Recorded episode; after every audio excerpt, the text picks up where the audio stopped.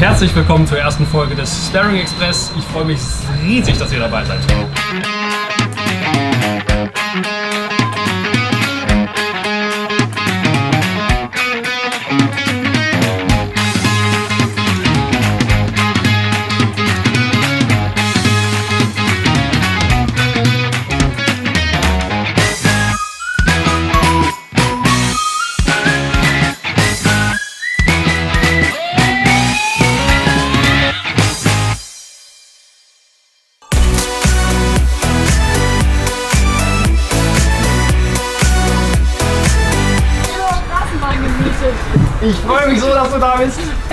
Willkommen. Danke. Komm rein.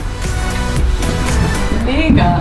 Super, Verena, wir sitzen hier in Bielefeld im Sparren Express. bin ich immer betrunken in dieser Straßenbahn nach Hause gefahren, also als ich 16 Persönlich. war. Ja, genau. Nicht mit dem Sparrenexpress, sondern mit einer normalen Straßenbahn. Okay, super. Aber den Sparren Express kennst du? Den kenne ich, aber ich bin ihn, glaube ich, noch nie gefahren. Siehst du, das wusste ich doch. Das wusste ich doch. ähm, ich würde dich natürlich kurz vorstellen, obwohl das sehr unnötig ist. Ich habe versucht, das hier auf den Zettel zu kriegen, es geht aber gar nicht.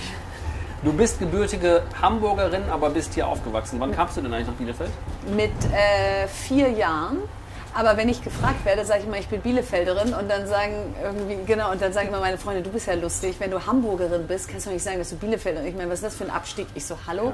was ist das für ein Aufstieg? Auf Ja, also Fall. insofern, ich bin im Herzen nicht Bielefelderin. Bielefeld ist ja auch das Zentrum Europas. Absolut. So, und deswegen haben wir auch bewusst für meine Geburt Bielefeld gewählt. Ich komme Ja. auch von hier gebürtig. Ja. Ähm, genau, du bist aber schon ewig in Berlin und du bist, äh, jeden Tag begegnest du mir mehrfach, äh, auf, egal wo ich hingucke. Okay, ich hoffe, ich gehe dir nicht auf den Keks. Äh, nö, ich finde das total interessant und spannend und das, jetzt könnt ihr auch mal direkt eine Frage einwerfen. Ja.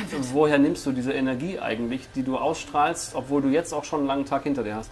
Äh, das ist manchmal eine gute Frage, weil ich auch immer denke, vor allen Dingen abends denke ich so, boah, bin ich platt, also morgen muss ich auf jeden Fall mal mich erholen. Und dann war ich morgens auf und denke so, oh, geht ja schon wieder. Du erzähl. So, also irgendwie habe ich so ein äh, Self-Recharging System über Nacht. Also was ich tatsächlich tue, ist, ich schlafe wie ein Stein. Ich lege mich ins Bett, schlafe ein und wir nennen das äh, bei uns in der Familie Flatrate schlafen, wenn du einfach so durchschläfst, ohne dich irgendwie zu bewegen. Das ist ja ganz großartig. Vielleicht, vielleicht ist das ein Energiebringer. Und dein Mann schläft aber auch so durch. Ja, Das ist fair. ja, Also bei uns bin ich der, der durchschläft ja. und werde dafür ein bisschen ähm, Gedisst. gedisst. Ja, zu, zu Recht, ja. Genau, aber das ist Nee, bei uns schlafen alle durch. Und hast du, hast du Rituale? Also weil du hast ja extrem viel Druck, ne? Ich meine, du bist Ja. in ganz vielen Beirats, du hast ganz viele Beiratsmandate, du sitzt in Banken, du sitzt mit der Bundesregierung manchmal zusammen und unterhältst dich über digitale Initiativen etc. Ähm, ist das nicht so, dass du dann auch manchmal sitzt und denkst, heiliger Strohsack, das war jetzt zu viel und dann hast du Rituale, um dich darunter zu erden und wieder zu dir zu finden? Also ich denke heiliger Strohsack, aber ich Ja. habe die Rituale nicht, hätte ich fast gesagt. Also ich habe, äh, ich sollte eigentlich Yoga machen, sagen immer alle. Und Ja. wenn ich es dann mache, denke ich auch, ach ganz geil, ja, mal Ja. so atmen und so. Ach guck mal, ich atme. Genau, guck mal, ich atme. Ähm, also Ritual ist eigentlich, äh, wenn ich, wenn ich wirklich den Kopf frei kriegen will, gehe ich joggen. Ähm, wenn ich mit den Kindern bin, schalte ich ab. Äh, Ja. Also da bin ich dann auch so wirklich in so einer anderen Welt. Und ich glaube, ich bin gut darin zu erkennen, wann ist es so roter Bereich, aber wenn ich da morgen wieder raus bin, ist alles schick. Und wann ist es so, dass ich denke, so stopp, jetzt musst du was absagen. Also ich schlitter nicht so volle Kraft gegen die Wand, sondern ich bremse vorher ab. Ähm, das kriegt dann keiner mit, das ist dann am Wochenende, wenn irgendwie alles aus ist. Ja. Äh, aber Wochenenden sind schon sehr offline. Jetzt habe ich in einem Buch gelesen, was vor wenigen Wochen rauskam. Es steht da vorne das neue Land. Äh, dass dein Vater auch sagte, dass ihr die ganze Amplitude des Lebens mitnehmt. Ja. Das sieht ja bei dir gerade extrem positiv aus. Hast du Angst davor, dass bald das Pendel da unten ausschlägt? Weil, Also ich bin jetzt kein fatalistischer Mensch, der denkt, wenn du jetzt gerade irgendwie eher oben bist auf der Amplitude, dann kommt garantiert als nächstes unten, sondern es kam auch mal mehrmals hintereinander unten. Also es ist jetzt, hat jetzt nicht so einen Rhythmus, dass ich jetzt denke, das geht immer so. Und deswegen habe ich jetzt auch nicht das Gefühl, genieße es, bald ist es vorbei oder so. Ähm, aber was er, glaube ich, auch immer mit der Amplitude bei mir meinte oder meine Eltern, ist dieses, es darf halt nie einfach mal die Mitte und normal sein. Es darf halt nie einfach mal so, ach, ist ja gerade schön, nicht so viel los, aber genug los, so, das geht halt irgendwie bei mir nicht. also Dauercamper fällt aus. Das, das geht nicht. Es muss halt immer irgendwas muss passieren, wobei ich jetzt schon so eine Dampftomate, hätte ich was gesagt, Chill Potato im Urlaub bin. Also da bin ich jetzt nicht die, die jeden Tag irgendwie äh, Kitesurfen und, und, und Fallschirmspringen und so weiter machen muss. Gar nicht. Aber so generell auf mein Leben muss halt immer irgendwas los sein und deswegen Ja. geht es halt mal nach oben und mal nach unten. Oh, Dankeschön. Vielen Dank. ähm, du bist ja laut FAZ die Antreiberin. So haben die dich kürzlich genannt. So muss man mich jetzt ansprechen, ja. Liebe Antreiberin, ich habe, ähm, als du dein erstes Unternehmen gegründet hast, habe ich nicht gewusst, was Sushi ist. Wir sind gerade an der Sushi-Bar vorbeigefahren. Stimmt, ich habe gerade nostalgisch rübergeguckt. Ich habe den Umbau des Cafés damals mitverfolgt. Da war ich ein kleiner Junge. Das war aber, glaube ich, noch weit bevor du das übernommen hast. Das war sicher weit, weil du bist, glaube ich, nicht viel jünger als ich, oder? Nee, ich bin Jahrgang 80, du bist Ja, Jahrgang 79. genau. Oh, jetzt ist es raus. Oh, jetzt ist raus. Ähm, genau, ich schreibe es auch im ersten Satz meines Buches, damit da keiner drüber spekuliert. Ähm, nee, ich war 19, als wir das mit meinen Eltern zusammen gestartet haben. Also warst du 18. Also, ja. Ja, äh, ist das schlimm, dass man mit 18 noch keine Sushi kannte? Also Nee. jetzt kennt, glaube ich, jeder Sushi, ne? Ich kannte mit 18 auch noch keine Sushi. Wir sind dann aber, als ich 18,5 war, äh, als 18. Geburtstagsgeschenk nach New York geflogen. Und da gab es Sushi ohne Ende. Ja. Und da haben wir so gedacht, wie geil ist denn eigentlich Sushi? Und warum gibt es das eigentlich in Ostwestfalen oder in Bielefeld? Haben da auch 300.000 Einwohner hier.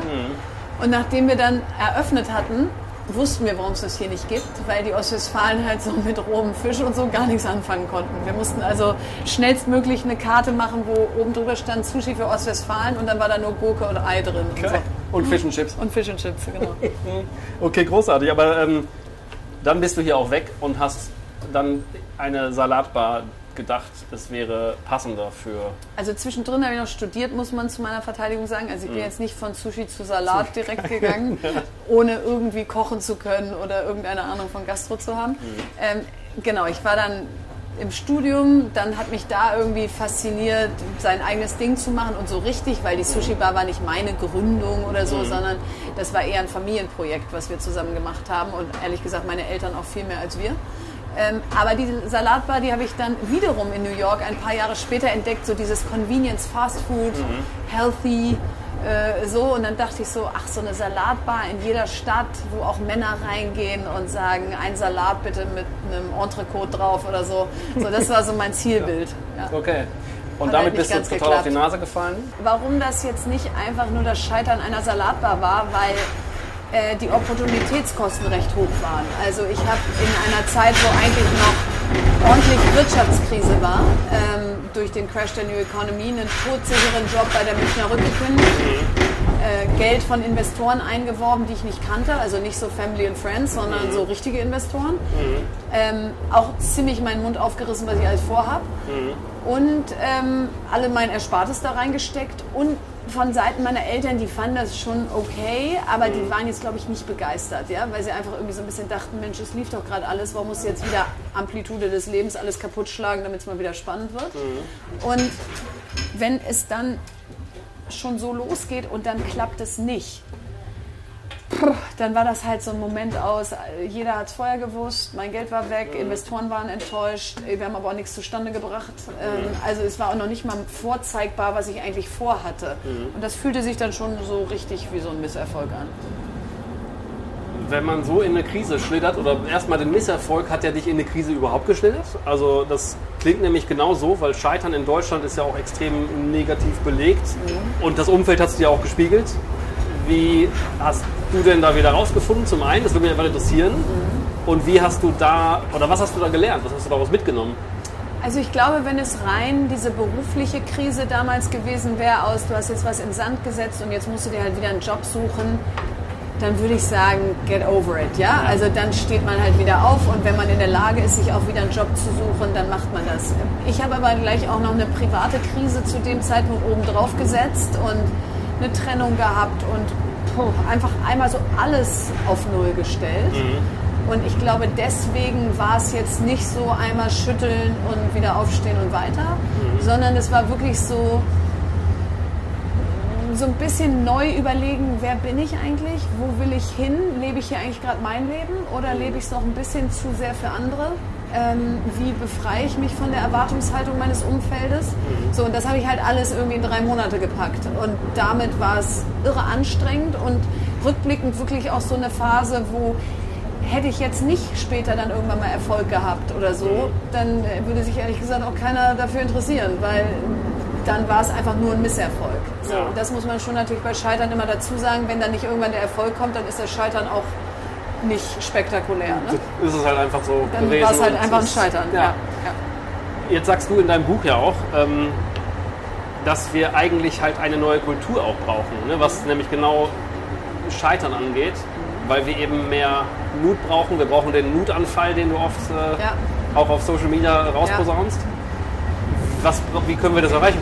Also Also ich glaube, indem wir erstmal bei uns selber anfangen, weil wenn du so einen Mindset-Change zu groß machst und womöglich sagst, die Politik müsste da irgendwas ändern, das funktioniert ja nicht, sondern ich glaube, wenn man im Kleinen einfach anfängt zu sagen, wenn jemand dir eine Idee erzählt, auf Social Media eine, eine Meinung vertritt, eine Haltung zeigt, dann nicht als ersten Impuls zu sagen, Blödsinn, Quatsch, kann gar nicht funktionieren, äh, du hast so einen sicheren Job, warum machst du das jetzt? Also so reflexartig erstmal wegwischen, damit wir nicht selber drüber nachdenken müssen, ob wir vielleicht auch was ändern sollten. Ähm, so, das ist eigentlich ein ganz guter Ratgeber, weil man dann erstmal mit offenerem Visier sozusagen dem anderen begegnet. Und meine Beobachtung ist schon, gerade in den sozialen Medien ist das Visier ganz schön unten und nach dem Motto, ich will eigentlich dir gar nicht zuhören, ich warte eigentlich nur auf den Moment, wo ich dich missverstehen kann und dann mache ich das riesengroß und hoffe, dass alle mit draufspringen. So, und das ist so ein bisschen, ich will dich scheitern sehen. Und das ist so ein Voyeurismus. ja, und das ist einfach irgendwie eine echt blöde Eigenschaft. Und ähm, ich finde es einfach wahnsinnig cool, wenn Menschen Erfolg haben oder wenn bei denen was gelingt und man sie dann extra ans Licht hebt. Ja, das ist irgendwie aber auch was Deutsches, ne? Typisch, Ja. typisch deutsch. Das sieht man ja woanders. Also ich weiß, in Amerika zum Beispiel gibt es manche Jobs nicht, wenn du nicht mindestens dreimal gescheitert bist, Ja. damit du daraus nämlich Learnings gezogen hast. Ja, oder wenn du auch einfach, es ist ja egal, welcher Bruch es auch mal so war, es muss ja gar nicht immer nur ein beruflicher Bruch sein, aber wenn du einfach mal so eine Reflexionsphase hattest, wo du gemerkt hast, so wie ich das dachte, geht es nicht, das wird sicher auch ein Stück weit an mir selber liegen. Ähm, und ich glaube, zu dem Punkt kommst du halt erst, wenn du auch so ein paar Tiefschläge mal erlebt hast. Weil beim ersten Tiefschlag sagst du noch, das Universum hat sich gegen mich verbündet, beim zweiten waren es die anderen.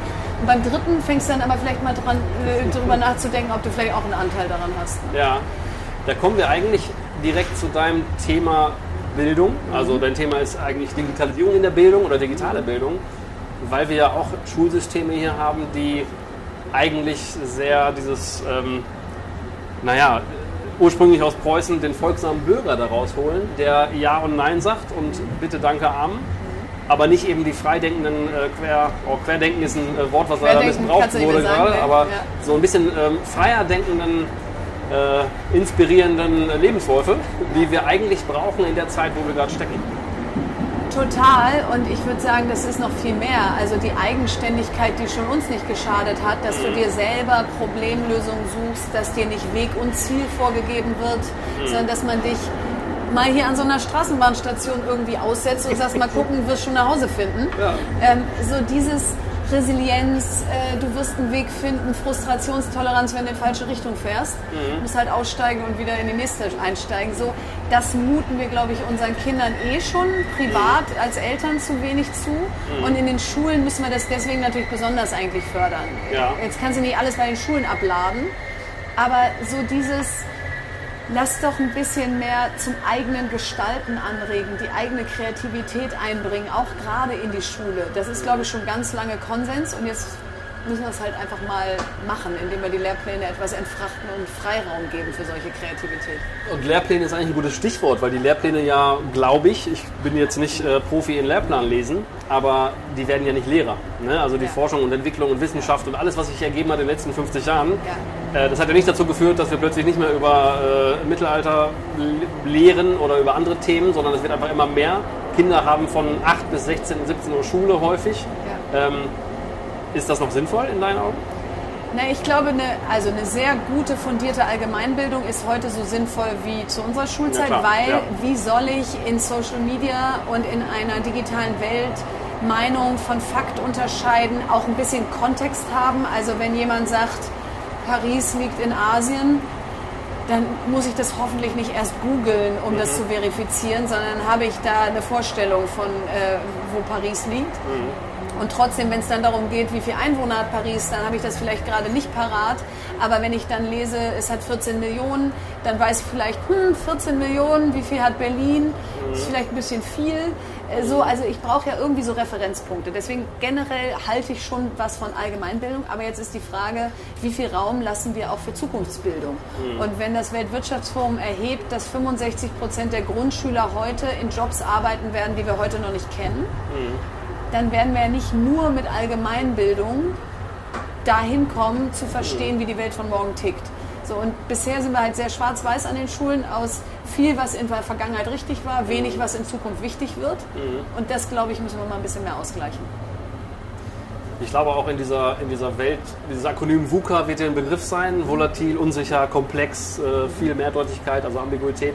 Ähm, da können wir ja auch gar nicht wissen, was in fünf Jahren gebraucht wird. Also müssen wir eigentlich die Kompetenz fördern, genauso, Vorsicht, Buzzword, agil zu bleiben, flexibel zu bleiben und sich selber ja. die Lösung zu suchen, die vielleicht benötigt wird.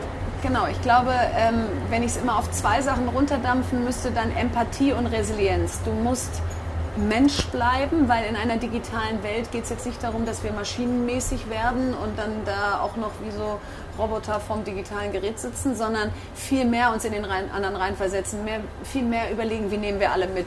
Das wird alles viel wichtiger werden. Und Resilienz, keine Ahnung, wie es morgen ist. Mhm. Im Zweifel nicht so, wie ich es mir vorgestellt habe. Egal, schaffen wir. So, und ich mhm. glaube, mit diesen beiden Eigenschaften kommst du sehr weit, aber die fallen ja nicht vom Himmel.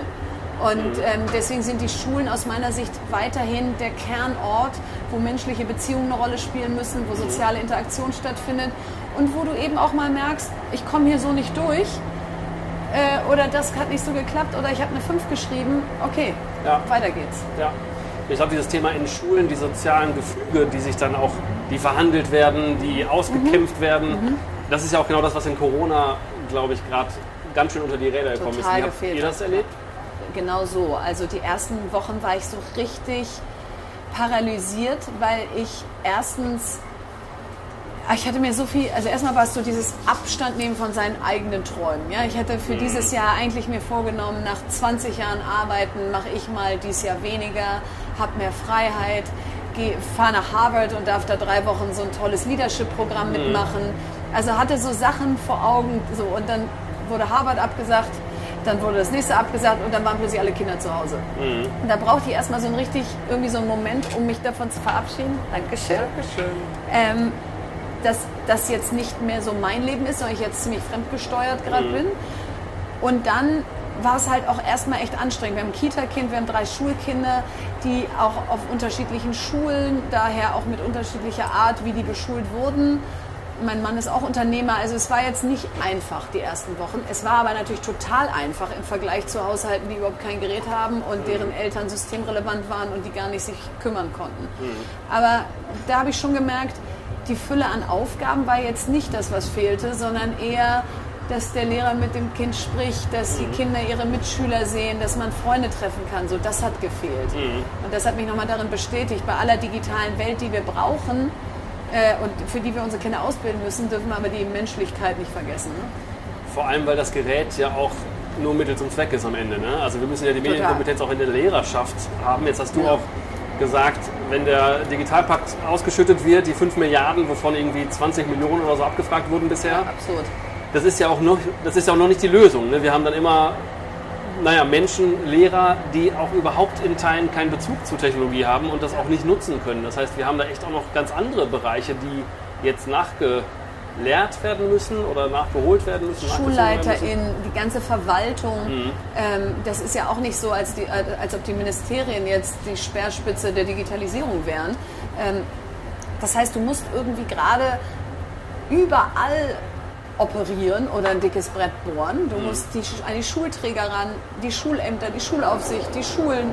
So. Also mhm. das sind ja wirklich, das ist ja eins wahrscheinlich der größten Systeme die wir haben, weil mhm. es einfach so viele Menschen betrifft. Wir haben 10 Millionen SchülerInnen, wir haben 10 Millionen Eltern, also jetzt mal so, so über den Daumen 800.000 Lehrer, ein Viertel unserer Bevölkerung, mhm. über das wir reden. Also es betrifft richtig viele.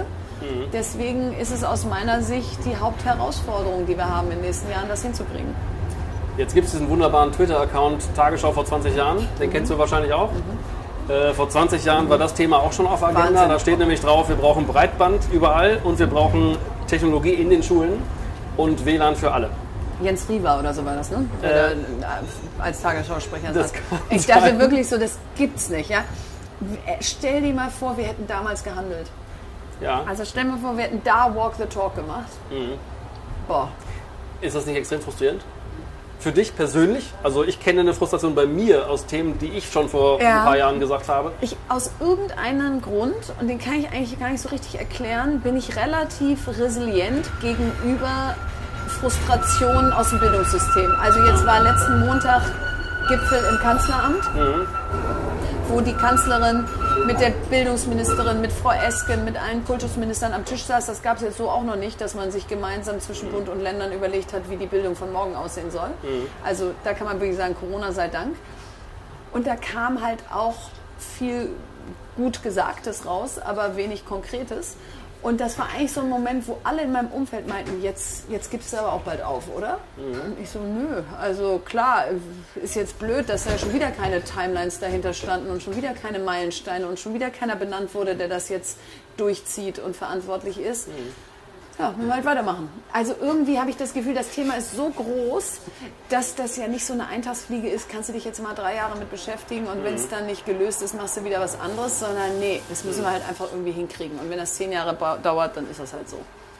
Gefühlt dauert das ja schon vor 20 Jahren auch Total. schon lange ne? und jetzt sind wir wieder später. Ähm, ist das nicht, also du sagtest, es ist so ein großes Thema, sind nicht alle Themen jetzt immer größer, weil die so Ja. komplexer werden? Also auch Total. das Thema, jetzt kommen wir von Bildung zur Politik. Digita- Digitalisierung, ja. Du hast ja auch über, du hast ja verschiedene Themen in deinem Buch behandelt. Ne? Also es geht ja Absichtlich. mit Absicht, ja, auch genau super Themen. Ja. Und jetzt waren wir bei der Bildung. Nächstes Thema Politik. Ja. Dieser Politikapparat, es ist ja auch oft so, dass auch Politiker Menschen sind, habe ich gelesen. Ja, Manche absolut. davon. Auch sehr nette Menschen zum Teil. Ähm, die haben ja auch persönliche Themen und Ängste und Unsicherheiten und es gibt die Legislaturperioden und keiner will, so mein Gefühl oder meine Hypothese einfach, keiner will äh, der Arsch sein vielleicht, der Dinge entscheidet, die auch wehtun. ja. Ist das nicht was, wo man auch mal drüber nachdenken sollte, ob genau das System Politik, entweder wie du es vorschlägst mit Politician in Residence oder auch äh, einfach das Wahlsystem als solches, dass man da mal angreift, damit man da vielleicht einen Wandel hat, also um die Realität besser abzubilden? Total. Ich glaube, ähm, ich habe auch mich äh, mit dem Buch von Thomas Heilmann beschäftigt, Neustart, der ja ein, als Insider das geschrieben hat. Und das ist eigentlich ganz spannend, das nebeneinander zu legen, weil aus der Outsider-Perspektive denkst du erstens, es müssen viel mehr rein in das System, die schon Erfahrung außerhalb der Politik gesammelt haben, die sich in der Praxis mit Digitalisierung beschäftigen, weil wie soll denn die Politik das irgendwie äh, auch vollumfassend denken, wenn dir die Erfahrung aus der, aus der eigentlichen Praxis fehlt. Und du denkst, Mensch, wenn wir das Wahlalter senken, dann wählen mehr junge Leute, dann ist es vielleicht auch mal möglich, das Rentensystem wirklich auf den Prüfstand zu stellen und zu sagen, das macht ja eigentlich überhaupt keinen Sinn, macht da eigentlich auch noch nie Sinn, schon gar nicht in so einer Altersdemografie. Können wir da jetzt mal ran? Nur Fakt ist natürlich, dass es nicht löst, wie werden Gesetze gemacht, wie, wie bleiben Gesetze in Kraft, wie arbeiten Ministerien, wie arbeitet die Verwaltung, wer ist da wie weitergebildet. So, und deswegen glaube ich, in der Politik ist, müssen wir uns jetzt einfach genauso, ich finde, wir stehen an so einem Wendepunkt. Wir müssen uns jetzt einfach entscheiden, wollen wir so ein bisschen iterativ weiter verändern von dem, wie wir es bisher gemacht haben, oder sagen wir, nehmen wir doch Corona, ist jetzt so ein Schock im System, dass wir daraus jetzt die größte Chance für dieses Land ableiten. Und die geht aber nur, wenn wir genauso mutig, wie wir in der Krise jetzt agiert haben, auch agieren, wenn die Krise nicht mehr ganz so groß ist. Und was meine ich damit? Ein Matching-Fonds für Startups zum Beispiel, der jetzt aufgelegt wurde, damit die nicht untergehen, den hätten wir auch schon vorher gebraucht, damit sie noch größer werden. Jetzt war es möglich, ihn aufzurufen. Vorher gab es tausend Gründe, warum das nicht geht. So, also mal ein bisschen weniger in was alles nicht geht und ein bisschen mehr in Chancen denken. Das ist ja dieser, dieser Ansatz, nicht ja aber, sondern ja und zu sagen allein schon, um da auch wirklich eine Umpolung herzustellen, Ja. um das nicht so ins Negative immer in den Pessimismus reinzuschieben. Genau, jetzt ist es aber natürlich auch so, wer im System drin ist, will nicht raus und wer draußen ist, will nicht rein. Ja. So, also wir haben die wenigsten Querwechsler in die Politik und raus in Europa. Sprich, für viele, wenn sie da angekommen sind, ist es möglichst Position halten. Und für viele draußen ist, muss ich mir ja nicht antun. So, und das liegt unter anderem daran, dass man sich ja viel zu wenig kennt und das jeweilige System viel zu wenig kennt. Und deswegen bin ich schon großer Fan davon. Dieses Politician in Residence Programm ist ja abgeleitet vom Entrepreneur in Residence in Startups, wenn ich eigentlich sage, ich will gründen, aber ich bin noch nicht so weit gehe ich in ein Startup rein, arbeite in einer operativen Funktion, möglichst in Gründernähe, mhm. schaue mir ein bisschen was ab, aber habe auch richtig Skin in the Game sozusagen. Mhm. So, und wenn ich das auf die Politik übertragen würde und ich dürfte jetzt berufsbegleitend zwei Jahre an so einem Programm teilnehmen, ich bin in Ausschusssitzungen dabei, ich verstehe, wie Gesetze so durch die Ministerien laufen, mhm. ich erlebe Debatten im Bundestag, ich verstehe, warum sich wer wie positioniert, dann heißt es das nicht, dass ich nach zwei Jahren sage, yippie, aber dann kann ich ja überhaupt erst mal eine bewusste Entscheidung treffen. Ja, vor allem Und so habe ich keine Ahnung, es ist eine totale Blackbox, ich weiß gar nicht, was da los ist. Ja, vor allem gibt es dann auch Austausch zwischen den verschiedenen Bereichen der Gesellschaft, ne? also genau. Politik, Wirtschaft, Zivilgesellschaft vielleicht. Wir haben eben über Bildung gesprochen und was ich erfahren habe oder wie ich das erlebt habe, ist auch diese krasse Heterogenität in den einzelnen Schulen. Also ich habe Kinder in Grundschule und Gymnasium während wir ein Systeme haben, wo plötzlich Aufgaben digital durch die Gegend geschickt wurden, Klassenchats, Google Doc-artige Systeme, mussten wir jeden Dienstag Zettel aus Fächern abholen fahren, um die donnerstags zurückzubringen. Ach krass. Und auf dem letzten Elternabend, aber bei der Schule, die weiter ist, auf dem Gymnasium, habe ich lernen dürfen, das war vor drei Wochen, wie ich eine E-Mail schreibe. Und das ist wirklich wahr. Und ich saß dann und habe gedacht, okay, das ist Deutschland, das ist 2020 was zur Hölle erklärt ja. mir jemand, dass es wie ja. eine E-Mail geschrieben werden muss. Ja, ich glaube, also in Berlin haben wir, glaube ich, immer noch über 30.000 Lehrer und Lehrerinnen, die keine E-Mail-Adresse haben. 87 Prozent der Lehrer hatten kein Dienstgerät, als Corona losging. Ähm, und das Dienstgerät war auch im Digitalpakt gar nicht vorgesehen. Das haben die jetzt erst vor drei Wochen nachgezogen und extra 500 Millionen dafür äh, freigestellt. Also wir haben das einfach nicht so richtig zu Ende gedacht. Ähm, mhm. Auch, dass keine Personalkosten im Digitalpakt sind. Irgendwer muss ja auch diese Konzepte erstellen oder diese E-Mail-Adresse einrichten. Ja. Nicht? Und da musst du ja irgendwie einen Dienstleister beauftragen oder ja. du musst... Oder du musst eine Systemadministrator-Allianz Oder du musst eine Systemadministrator-Allianz, aber dafür müsst ihr mein Buch lesen, um zu verstehen, was das heißt. Nein. ähm, und so, und dafür brauchst du ja Leute. Mhm. Ähm, und jetzt hast du mal in der einen Lehrerschaft jemanden, der sagt, das ist mein Hobby oder ich bin IT-Lehrer oder mhm. äh, ich mache das gerne, dann flutscht das da und in dem, an der anderen Schule hast du das nicht mhm. und dann lernst du halt 2020, wie man eine E-Mail schreibt. Ja, also wenn du eine E-Mail-Adresse hast, ich habe eine. Ich habe jetzt auch eine seit Corona. ja, sehr schön. Ich habe ähm, da aber auch immer wieder so ein Bild, auch wie, wie so ein Lehrerkollegium dann da sitzt und dann sind da die Alten, die haben halt keinen Bock, jetzt mal um ein Klischee zu bemühen. Da gibt es ein paar Junge, die haben dann Bock und dann verhärten sich Fronten und dann wird da gekämpft. Dann gibt es wahrscheinlich irgendeine Art Hierarchie, wie auch in vielen Unternehmen. Und Augenhöhe war da nicht. Und dann hat der motivierte Junge oder auch von mir aus ein motivierter Alter plötzlich keine Lust mehr.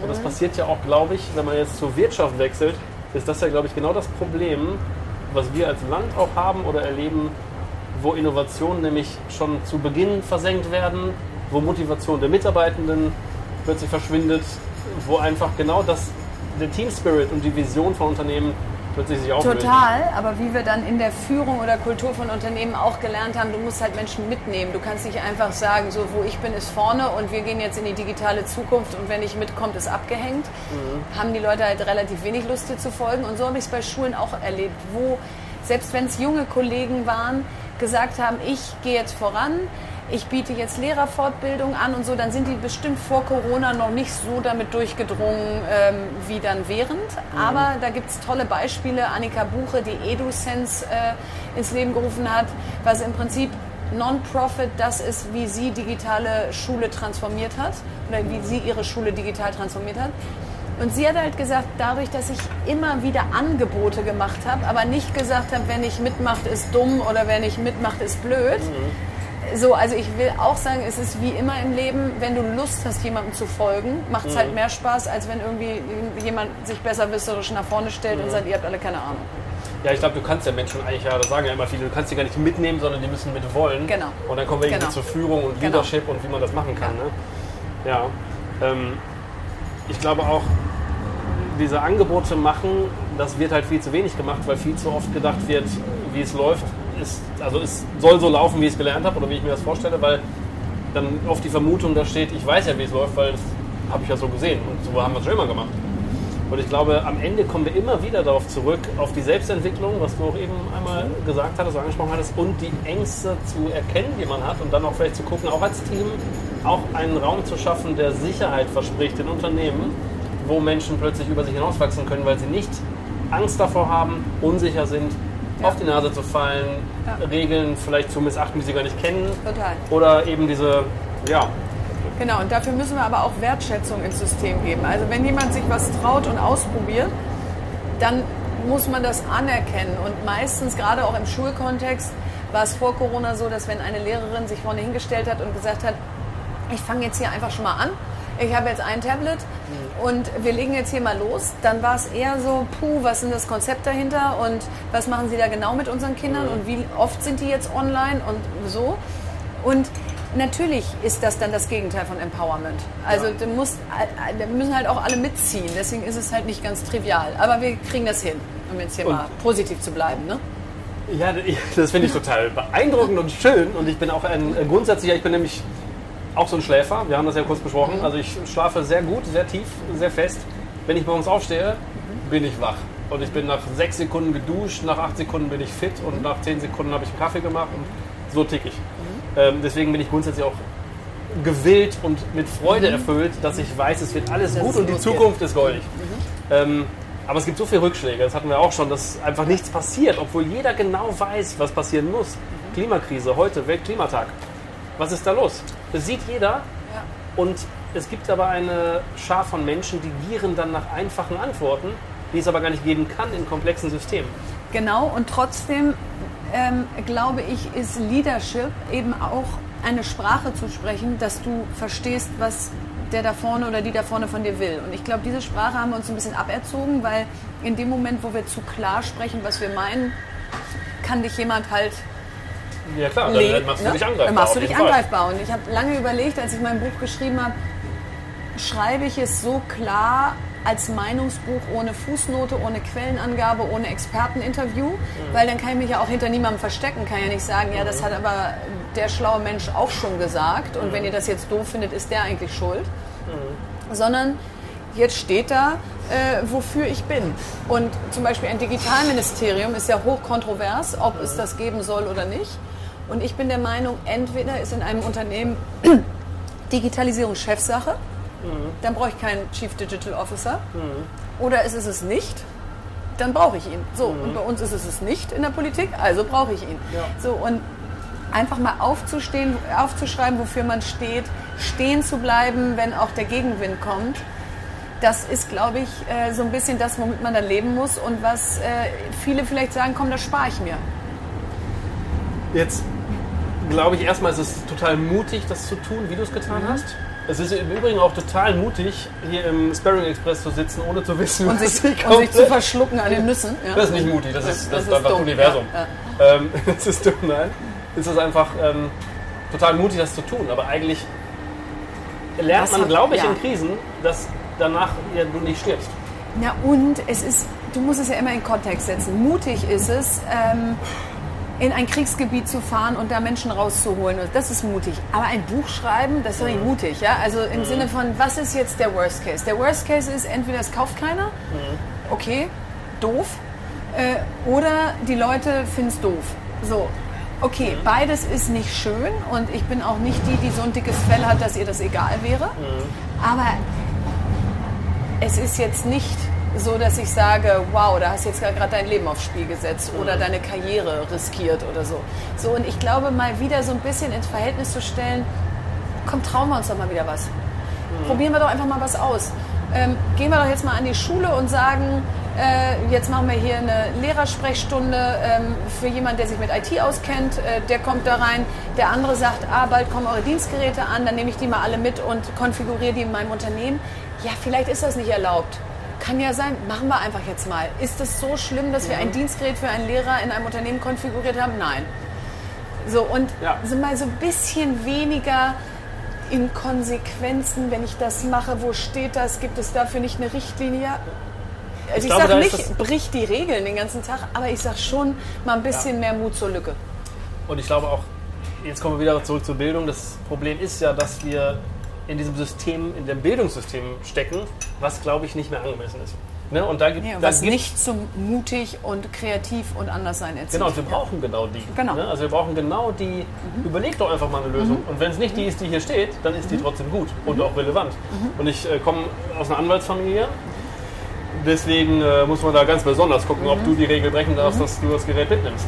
Aber auch dieses Thema Bring Your Own Device, was ja jetzt vor ein paar Jahren mal irgendwann hoch in der Presse war. Ich denke mir so, und das denken sich viele, es macht keinen Sinn. Jeder, also wir leben in einer Zeit, wo die Mitarbeitenden in Unternehmen bessere Hardware-Ausstattung haben, als das Unternehmen jemals finanzieren könnte. Die haben nämlich ein iPad, die haben ein iPhone, die haben einen neuen Mac, die haben irgendwas. Das haben die im Unternehmen nicht. Und wie doof ist es eigentlich, also wie Ressourcenverschwendung auch, das nicht zu berücksichtigen und sich zu überlegen, wie kriegen wir dafür eine Lösung hin, weil das macht ja keinen Sinn. Ja, absolut, wobei das Thema halt auch komplex ist, weil Bring Your Own Device heißt an ganz vielen Schulen, schaff einen Laptop für dein Kind an. Ja, Und das können halt nur wenige. Das hatte ich jetzt gerade. Mein Sohn ist in der achten Klasse, hieß es plötzlich Bring Your Own Device, aber bitte ein Laptop, der das und das kann und so. Und ich so, wow, das ist eine große Ausgabe. Ja? Und der hat gerade weder Geburtstag noch ist Weihnachten. Und das ist irgendwie so, aha. So, wenn Bring, Bring Your Own Device heißt, hol dein Smartphone raus, ja, dann kannst du ja Unterricht vergessen. Ja? Der eine Android, der nächste iOS, der dritte kennt sein Passwort nicht, der Ja. vierte macht ein bisschen TikTok. Also wie sollst du denn da Mathe beibringen? Ja? Also das heißt, Bring Your Own Device braucht ja finanzielle Ressourcen und es braucht Standards aus, was bringt ihr hier eigentlich mit? Wie ist es versichert? Äh, Also das ist auch wieder Riesenthemen. Deswegen einfach mal eine gute Schulausstattung hinzulegen und die heißt eben auch, dass man vielleicht alle zwei Jahre auch Geräte austauschen kann und nicht, jetzt schaffen wir einmal was an und in 20 Jahren lernen die Kinder immer noch damit. Also warte, ich fühle mich erinnert. ja, da war sie wieder, die Tagesschau. Ja, genau. Nee, oder, oder auch die eigene äh, Schule, wo Oder- dann Geräte genau. standen, die halt auch schon ein Genau. paar Tage äh, Genau. älter waren. Ähm, also etwas wagen, bevor man es verurteilt, ist auch ein Satz, der in deinem Buch steht. Ist ja eigentlich genau das. Also Mut zur Lücke finde ich auch schön, das kenne ich nur vom Doppelkopf eigentlich. Ähm, schon zu lange her. Hat man ja keine Zeit für. Bei uns, wir haben ja diesen 5-Stunden-Tag eingeführt. Ich habe das gemacht, weil ich gemerkt habe, ey, mich nervt das, dass ich keine Zeit mehr habe für relevante Themen. Es gab viel Kritik von Unternehmern, die das Gefühl hatten, wir nehmen ihnen oder ich nehme ihnen mit diesem Konzept etwas vom Brot. Oder schaffe Begehrlichkeiten bei Bewerbern etc. pp. Was ich im Vorfeld überhaupt nicht äh, mir ausgedacht haben hätte können. Und auf einer Diskussion wurde ich gefragt, also Podiumsdiskussion, Frage aus dem Publikum, Herr Reingans, gehen Sie jetzt nur noch mit Sicherheitsdienst aus dem Haus? Und ich so, wie? Ja, weil nämlich Unternehmer das ganz doof finden. Und das ist auch, das zeigt ganz viel, wie manche dann wirklich auch Unternehmungen und Wirtschaft als Krieg sehen, wo einer gewinnt und der andere verlieren muss. Ja, ja, ne? genau. Und das finde ich auch, ist ein, Ja, und, und es ist so eine Geschichte. Schwarz-Weiß-Denke auch aus, weil der jetzt fünf Stunden macht und ich mache zwölf. Äh, was anderes kann es auch nicht geben. Und Mhm. du hast ja wahrscheinlich, also ohne dass wir da jetzt je drüber gesprochen haben, aber sicherlich auch so einen krassen Impuls in die andere Richtung gesetzt, um was in, in Bewegung zu bringen. Hättest du jetzt gesagt, bei uns gibt es nur den siebeneinhalb-Stunden-Tag, dann hätten alle gesagt, oh, okay, müssen wir jetzt glaube ich nicht drüber schreiben und auch nicht hinterfragen, warum siebeneinhalb und so. Dadurch, dass du fünf gesagt hast, Mhm. sagt halt jeder, äh, äh, und wie finanzierst du das? Und bla bla bla. Ja, und dann kommen aber ganz, ganz interessante und total relevante Fragen raus. Genau. Und die stellen auch, also mittlerweile, ich bin total frustriert, wenn mich eine Zeitung anruft, jetzt, nachdem wir drei Jahre den Fünf-Stunden-Tag haben, äh, und immer die gleichen Fragen stellen, nach Ja. immer den gleichen Ja. Themen. Ja. Wo ich denke, ja, warte mal, lassen wir uns mal nicht über den Fünf-Stunden-Tag sprechen, weil das ist nur eine Idee, Genau. aber das Um- Thema ist viel größer Genau. und es gibt viel mehr Aspekte, die Genau. man berücksichtigen Genau. muss. Nämlich genau Leadership oder genau die, wie fühlen sich die Menschen, Empathie, Resilienz. Genau, und deswegen darfst du mich heute Abend auch nicht fragen, wie war das, als du Fox Sheep gegründet hast? Mhm. Weil diese Frage, nein, diese Frage habe ich einfach wirklich eine Million Mhm. Mal beantwortet und das ist ja auch okay, dass die mal gefragt wurde, aber das ist jetzt acht Jahre her. Mhm. Das war der erste Schritt, um überhaupt in dieses Thema digitale Bildung reinzukommen. Mhm. Daher relevant, aber das ist so ein bisschen das Gleiche. Äh, Mhm. jetzt ist eigentlich das, wo ich sage, dafür brauchte es erstmal Know-how in diesem Kinderbereich. Mhm. Aber das war nicht der kritische Punkt. Der kritische Punkt ist, jetzt kriegen wir jetzt ein Unternehmen, ist nett, aber jetzt wollen wir es ja in eine Bewegung, in ein großes System reinbringen. Jetzt wird es eigentlich erst spannend. Was ich immer auch und jetzt sind wir wieder bei Ängsten, ne? weil das Krasse ist, keiner kennt das Ziel. Weil das Ja, gibt es genau. auch nie. Das Nein, gibt's genau. nicht. Es wird ja immer, Genau. wir müssen ein System schaffen, Moving was, target. Ja, genau, was sich so ständig immer neu irgendwie. Ähm, Ich esse naja. viel mehr als du. Ja, ich sehe das schon hier, warte mal. Ich habe nur einmal äh, mit Nee, einem nee, Löffel nee, nee, dabei. nee. Du musst gleich noch Abendessen. Okay. Ähm, es kennt keiner das Ziel, deswegen will keiner loslegen. Und das alles ist so komplex, dass das auch nicht erfahrbar ist. Ne? Also ich habe mir ganz viele Gedanken über New Work gemacht, über wie sieht das denn aus für Organisationen der Zukunft. Und wir haben da, naja, wir haben viele, viele Dinge erarbeitet und Konzepte uns ausgedacht. Am Ende haben wir ganz simpel drei Kreise auf dem Blatt Papier gemalt. Und der innerste Kreis ist das Ich. Es geht immer um einzelne Menschen, die, wie ich finde, von Unternehmen bestmöglich supported werden müssen mit allem, was es gibt, mit Dingen, die man früher vielleicht auch als über, übergriffig bezeichnet hätte, nämlich, ah, du brauchst Psychotherapie, cool, mach mal, du brauchst dies, du brauchst jenes. Einfach Dinge, um den Menschen vielleicht Ängste zu nehmen, um sie zu ihren Themen zu führen, damit sie die für sich, und zwar nur für sich, nicht mal fürs Unternehmen, für sich lösen können, damit wir nämlich dahin kommen, dass man mit der ständigen Unsicherheit einfach agil bleibt und nicht in eine Starre verfällt, Irgendwie klarkommt. Ja. ja, damit man klarkommt und einfach dann weitergehen kann. Und das ist bei so einem großen System, ne, bei einer, naja, bei einem 80 Millionen äh, Einwohnerland einfach eine Mammutaufgabe. Mhm. Und das macht es auch so schwierig, aber das macht es nicht weniger wichtig. Es ist ultra wichtig, dass wir genau jetzt starten Ja. und in verschiedenen Bereichen loslegen. ja, absolut. Bei der Frage, die ich nicht fragen werde, Mhm. interessiert mich aber was anderes. Was an welcher Stelle hat dich denn angetrieben, in diese digitale Bildung abzudriften? Also das ist ja Mhm. nicht so, dass du, dass du hier äh, in der Salatbar, in, der, in dem Scheitern der Salatbar gedacht hast. Kopfüber in der Salatbar Ja. überlegt habe, wie ich das mache. Nee. Ähm, also da gab es jetzt nicht so den einen Moment, wo ich gesagt habe, und jetzt ist das mein Thema. Ich glaube, der, der Hauptmom- die Hauptweichenstellung war, dass ich 2007 Richtung Digitalbranche abgebogen bin. Weil bis dahin war ich eigentlich nur in so analogen Jobs und habe immer so gedacht, diese digitale Welt, die wird uns so krass beeinflussen. Ich verstehe davon nichts. Ich konnte mir noch nicht mal vorstellen, wie ein Banner auf einer Website angezeigt wurde. Wenn dann einer meinte, ja, das ist so ein Java-Pixel. Ich so, hä? Ich we- ich weiß überhaupt nicht, wie du das meinst. Und, und warum entscheidet dieses Pixel, was da angezeigt wird und so. Und insofern war das so ein bisschen so, okay, ich muss mich damit jetzt mal beschäftigen, weil wenn ich da gar nichts drüber weiß, das ist ja auch peinlich, ich bin ja eigentlich noch jung, also damals. Und ähm, dann bin ich da so reingesprungen in eine Online-Partnervermittlungsfirma und habe da Online-Marketing gelernt.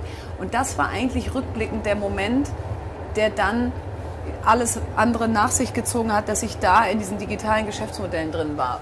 Ähm, und dann kam Fox and Sheep und dann kam, Mensch, die können doch nicht nur konsumieren und nur Apps spielen, die müssen das doch auch lernen, wie es geht. Okay, dann brauchen wir Orte. Die Schule ist doch nicht dieser Ort. Dann müssen wir es außerschulisch machen. Oh Mann, warum melden denn jetzt nur eher wohlhabendere Menschen ihre Kinder da an? Was ist denn mit den anderen? Die wollten wir doch eigentlich erreichen. Okay, da müssen wir jetzt einen Verein gründen. So, also das ist eigentlich eher so Learning by Doing. Sehr agiles Einfach mal machen. Ja, einfach machen und sehr agil vorwärts Sehr, gehen sehr und immer agil. gucken, äh, Release early, Release often. So ist es. Und irgendwann war so, ah, und jetzt ist es aber eigentlich blöd, dass ich Unternehmen in dem Bereich habe, weil das schwächt meine Botschaft, weil die Leute in, Mhm. einfach in Deutschland denkt man, wenn die was mit Bildung macht und damit Geld verdient, ne, dann ist es ja klar, warum die das sagt. Mhm. Und dann habe ich gedacht, wie wäre es eigentlich, wenn ich das Gleiche sage, aber kein Geld mehr damit verdiene? Mhm. Äh, das wäre ja geil. Und das habe ich jetzt ja dieses Jahr erlebt, dass das der einzige Weg ist, um wirklich was zu verändern. Hätte ich dieses Jahr, wäre ich dieses Jahr noch Geschäftsführerin gewesen ähm, von meinem Be- Unternehmen. Ich wäre nirgendwo eingeladen gewesen und keiner hätte zugehört, weil alle gesagt hätten, ja, Klar. danke. Ja, Aber wir müssen jetzt nicht gerade äh, irgendwie dich hier in der Krise, wo du eh gerade schon sprudelnde Kassen hast, jetzt noch mehr irgendwie ähm, fördern. So, und das sind ja alles so Erkenntnisse. Ohne meine Unternehmen hätte ich aber nicht die Expertise. Also das hat sich alles, das Leben wird vorwärts gelebt und rückwärts verstanden. Echt großartig. Und es ist aber auch wirklich ein geiler Satz, weil immer in den Momenten, wo du platt bist, wo du denkst, das macht doch hier alles gerade keinen Sinn, wo will ich eigentlich hin, da hast du ja nicht die Antwort, da kommt ja nicht jemand irgendwie aus dem Hut gesprungen und erzählt es dir. Wenn du dann aber einfach sagst, komm, ich mach mal weiter, ich nach vorne. Äh, jetzt so ein bisschen so ist es jetzt gerade, ja. Du schreibst ein Buch, dann bringst du es raus und jetzt könnte man ja sagen, ja und jetzt? Äh, So und jetzt keine Ahnung, weiß ich gerade nicht, aber weiter erstmal und irgendwann werde ich darauf zurückgucken und sagen, wie lustig, dass das so ineinander gegriffen hat. So, das kann ich dir aber jetzt gerade noch nicht sagen, was da Jetzt genau kannst du halt nur sagen, was mit Salatbar und was danach passiert ist. Genau. genau. Ähm, ich finde das total spannend, weil Dinge ergeben sich. Genau. Mhm. Und du entscheidest dich dann auf eine bestimmte Art und Weise. Und das ist eigentlich genau das Gleiche, was viele, glaube ich, erleben. Also das Erleben von Menschen ist so. Ich habe da immer so einen Querverweis zu der Fluktuation in den Tech-Konzernen in den USA. Da ist die mittlere Betriebsfähigkeit irgendwas zwischen zwei und fünf Jahren. Während wir hier in Deutschland glauben, äh, Mensch, fang mal bei Miele an, da bist du dann, kannst, Rente ist sicher. Und bleibt da lange, ja. Und bleibt da lange.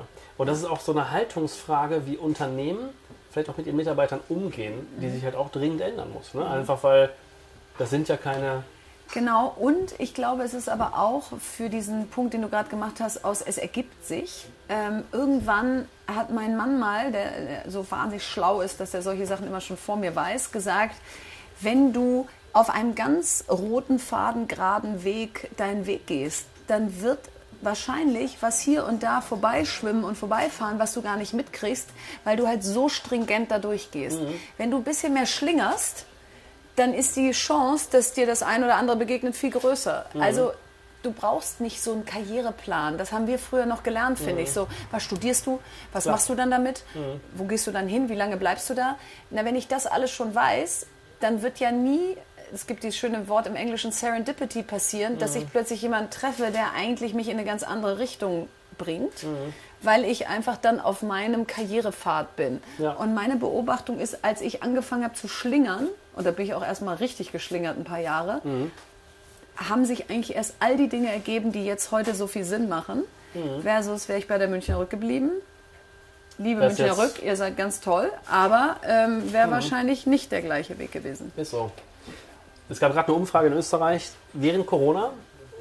Hatten wir kurz im Vorgespräch, habe ich ja schon darauf mhm. hingewiesen, aber ähm, über 50 Prozent der Befragten in einer Umfrage in Österreich vom Karriereportal karriere.at haben auf die Frage, was nach Corona passieren soll oder was sie vorhaben, haben über 50 Prozent gesagt, sie wechseln den Job.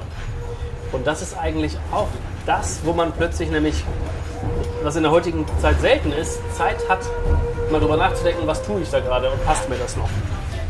Und das ist super interessant, weil genau das habe ich letztes Jahr überlegt. Aus kündige ich jetzt einfach mal meinen Job und verlasse meine selbst gegründeten Unternehmen, ohne zu wissen, was als nächstes kommt und nehme mir ein Jahr, was aber auch dann nicht, äh, und dann mache ich dies und dann mache ich das, äh, was jetzt natürlich alles so geworden ist, aber äh, indem ich einfach mal auf mich zukommen lasse, was als nächstes passiert. So, das war mhm. wirklich meine Intention. Mhm. Und jetzt hat bei mir Corona den gegenteiligen Effekt von diesen 50 Prozent ausgelöst. Nämlich mhm. ich wollte ja eigentlich gar nichts machen und plötzlich habe ich gemerkt, stopp, ich, ich, ich muss jetzt ran. Ja? Ich kann jetzt nicht sieben Jahre über digitale Bildung reden und dann wird sie relevant und dann mache ich aber leider gerade Sabbatical. Mhm.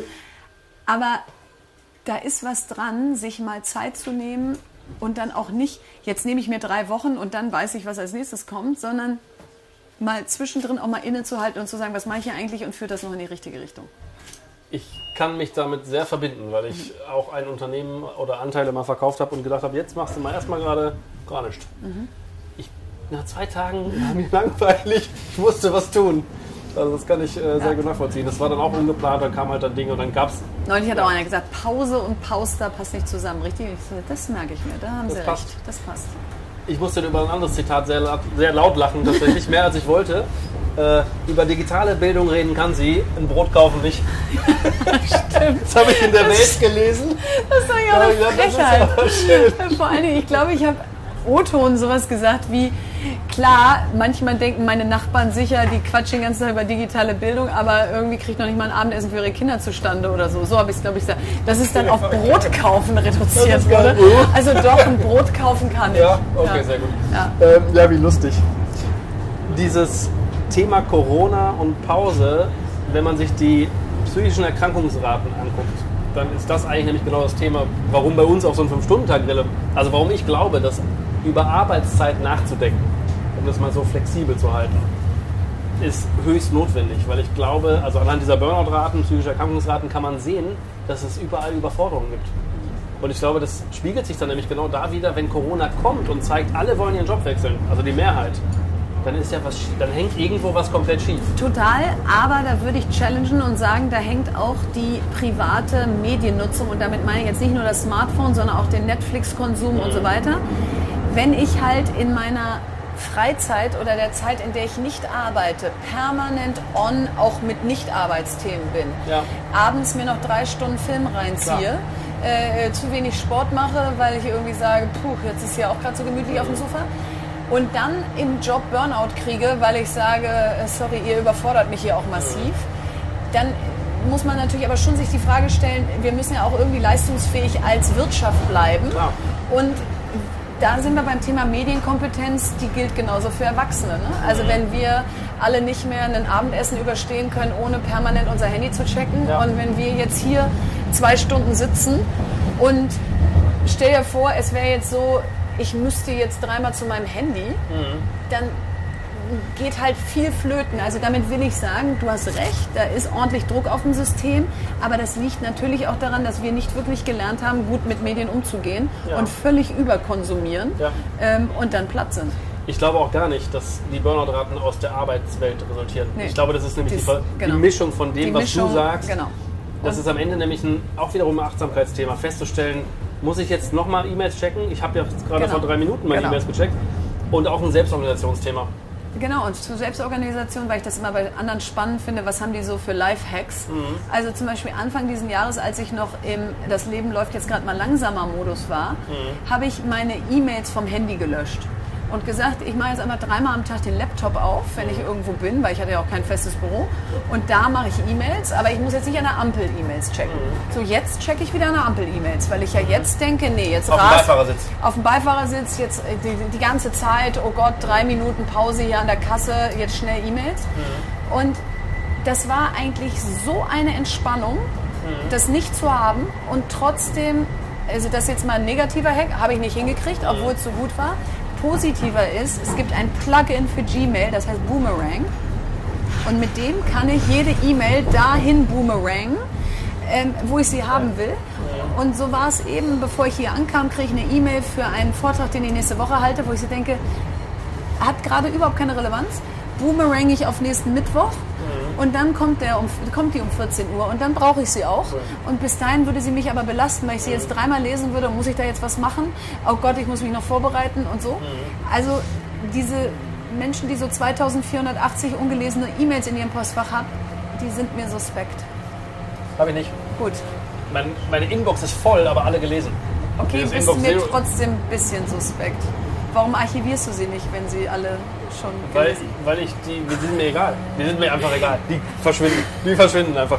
Ich habe einen super Lifehack mal selber ausprobiert, nämlich ich habe äh, Silvester gefeiert und während die Frauen meinten, lass uns doch Briefe an uns in unserer Zukunft schreiben, haben mein Mhm. Freund und ich uns Idee. angeguckt und sagten, ey, überhaupt keinen Bock, ich schreibe jeden Tag so viel, ich mache gar nichts mehr. Aber ich habe diesen folgenden TED-Talk gesehen und zwar von Matt Katz von Google, der sagt, Ja. probiert 30 Tage was Neues aus. Und dann habe ich gedacht, ja cool, auf so einen Quatsch falle ich immer Ja. rein, das mache ich. Ab morgen trinke ich 30 Tage keinen Kaffee. Und das war eine beeindruckende Selbsterfahrung. Ich habe das dann so beeindruckend gefunden, dass ich für das ganze Jahr mir 30 Tage Einheiten gemacht habe. Ach geil. Unter anderem 30 Tage lang meditieren, habe ich dir schon empfohlen. 30 Tage lang vegan ernähren. Ja, mache ich auch gerade. Ja, Aber schon, ich auch. mache ich schon sieben Monate jetzt. Ich fand es auch so geil. Ich habe es neun Monate durchgehalten. Dann kam die WM. Dann Ah ich ja, gedacht, alles okay. klar. Jetzt ich, muss man wieder wird der Würstchen Grill. essen, Ja. Genau. Äh, Ich habe auf jeden Fall auch keine Nachrichten gelesen. Es gibt einen, von Professor Dobelli Ja. den Avoid News Artikel. Das war großartig. Das war Ah, ja. wirklich großartig. Und Social Media, 30 Tage lang. Ja, das habe ich Einfach auch. nur, einfach nur um zu prüfen, Ja, was das macht noch? das mit mir? Ja. Und wenn man den Gegner kennt, egal wo, Ja. ob das man selbst ist Ja, oder ja. Social Media Ja. oder irgendwas, dann kann man damit Umgang finden. Ja. Und Nee, das ist fand ich wirklich Nee, das nehme ich mit. Denke ich mir Das mal was schön. aus, was ich jetzt 30 Tage mal mache. Vielleicht, sag bitte darüber Bescheid. ja, ja, es Geil. könnte, es ist ein, könnte, ja, ja, ich überlege mal. Liebe Verena, ich glaube, wir müssen dich jetzt nach Hause fahren, sonst gibt es Ärger von deinen Eltern. Ja, ich bin nämlich ja in Bielefeld, Ja. wo ich ja herkomme. Und äh, wenn man so wieder zu Hause ist, da kann man auch 41 sein. In dem Moment, wo man über die Türschwelle geht, ist man wieder 12 und sagt, was gibt's heute zum Essen? Und habt ihr schon mein Bett bezogen? Und äh, lasst ihr mir nachher eine Badewanne ein? Und äh, gibt jegliche Selbstbestimmung an der Tür ab. Das ist doch großartig. Ja, und das sich genieße so ich heute fallen- Abend mal. Da kann man sich doch so richtig schön fallen lassen. Liebe Verena, weil das so schön war, haben wir natürlich auch äh, keine Kosten und Mühen gescheut. Ja, und ja. mit freundlicher Unterstützung von. Bielefeld Marketing und natürlich von Bielefeldern für Bielefeldern und für Ach, deine Kinder Cool. ein was ganz Analoges mal äh, besorgt. Oh, das ist ja geil. Gibt's das Kennt- schon lange? Du kennst es noch nicht? Wie schön Nein, ist das denn? ich kenn's nicht, ich hab's nicht und endlich müssen wir nicht mehr zur Schlossallee. Guck mal, das ist auch wieder so bodenständig ostwestfälisch aus. Klar, also Ne? Wasserleon.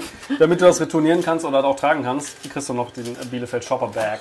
Sehr gut. Da kann ich ja gleich auch alles reintun. So. Super, danke schön. Schön. Äh, ich weiß nicht, ob du das hast, wahrscheinlich Nee, nicht. das möchte ich sehr schenke gerne dir das haben. sehr gerne. Wollte ich, grad, ich wollte gerade schon sagen, und dann würde ich gerne noch dein Buch da reintun. So.